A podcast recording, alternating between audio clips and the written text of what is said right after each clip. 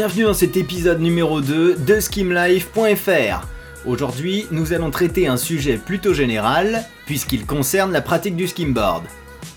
Comment faire du skimboard? Maintenant que vous en savez plus sur ce sport de glisse, intéressons-nous à la technique. Vous avez vu plein de vidéos, vous êtes chaud comme la braise, l'adrénaline parcourt déjà vos jambes, mais vous ne savez pas comment vous y prendre. Cet article ne se limite qu'aux conseils théoriques, mais ne vous inquiétez pas. On a créé une section apprentissage pour répondre à toutes vos questions et vous donner plein de conseils en vidéo. Tout d'abord, si c'est votre première fois, il n'est pas forcément nécessaire d'avoir la mer près de chez vous. Souvenez-vous, nous n'avons besoin que d'une fine pellicule d'eau pour glisser. Un bord de lac, une plage, une mare d'eau, ou même l'herbe mouillée de votre jardin peuvent suffire pour débuter même si on ne vous conseille pas de glisser sur l'herbe pour ne pas abîmer votre nouveau skimboard.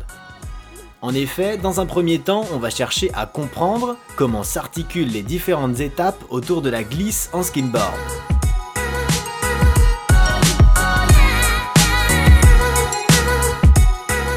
Première étape, la course skimboard en main.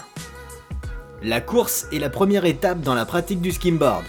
En effet, il va falloir s'habituer à courir avec un skimboard dans les mains. Vous serez peut-être dérangé dans vos premiers essais, mais cette sensation va vite disparaître. Et vous ne pourrez bientôt plus vous passer de votre skimboard quand vous courez. Tout d'abord, il faut connaître votre pied directeur. Comme en skate, en surf ou en snowboard, c'est le pied qui se rate à l'avant du skimboard. Le but étant de déterminer si vous êtes goofy, pied droit sur l'avant du skimboard, ou régular, pied gauche sur l'avant du skimboard. Si vous ne connaissez pas votre type, il y a un test simple à faire. Tenez-vous debout et demandez à un ami de vous pousser dans le dos. Le pied avec lequel vous vous rattraperez détermine généralement votre pied directeur. Si vous mettez le pied gauche en avant pour vous rattraper, il y a de fortes chances que vous soyez régular. De manière générale, on note que les gauchers sont goofy et les droitiers régulars. Mais attention, ce n'est pas une science exacte. La preuve en est, je suis droitier et pourtant je suis goofy. Maintenant que vous connaissez votre style, on peut passer à la suite. Si vous êtes goofy, vous allez placer votre main gauche sur le tail ou l'arrière du skimboard. Et la main droite sur le côté droit du skimboard, aussi appelé rail. On se retrouve avec une position à 7h15. Votre main gauche est à 7 heures, votre main droite est au quart d'heure. Voilà, vous avez la bonne position pour tenir votre skim en courant. Maintenant que c'est acquis, vous pouvez commencer à trottiner pour vous habituer à courir avec votre skimboard dans les mains. Puis accélérer de plus en plus jusqu'à atteindre une vitesse à la limite du sprint. Vos bras se balanceront de manière naturelle. Ne cherchez pas à gommer ce geste, car le mouvement des bras vous aide dans votre course c'est exactement comme un sprinter qui se sert de ses bras pour donner une impulsion qui l'aide dans sa course. Bien sûr, avec une planche en main, ce mouvement sera limité, mais vous pouvez tout de même vous en servir pour dynamiser votre course.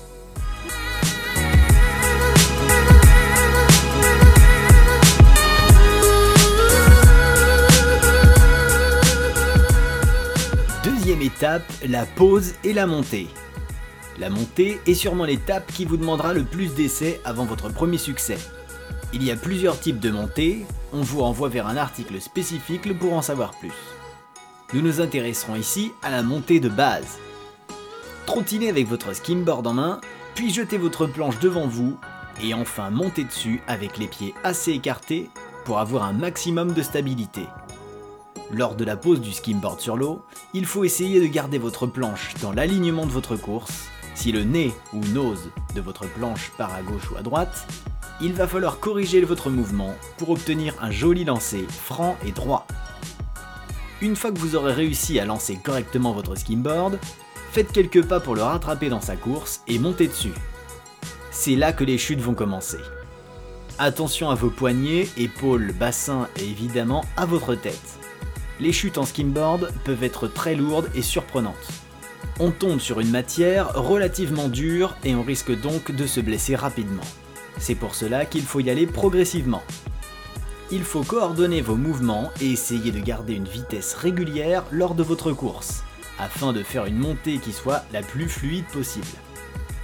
Même si pour débuter on a tendance à sauter les deux pieds joints en même temps sur son skimboard, c'est une erreur. Il faut absolument écarter les pieds pour gagner en stabilité et être bien souple. Vous verrez qu'avec de l'entraînement, votre montée sera une suite logique de votre course. Pour parfaire votre montée, rien de sorcier, mais il faut pratiquer encore et encore. Tous nos conseils sur les pauses et la montée dans notre section apprentissage du skimboard sur skimlife.fr. Dès que vous vous sentirez à l'aise avec la montée en trottinant, vous pourrez accélérer votre course et ainsi monter avec de plus en plus de vitesse sur votre skimboard.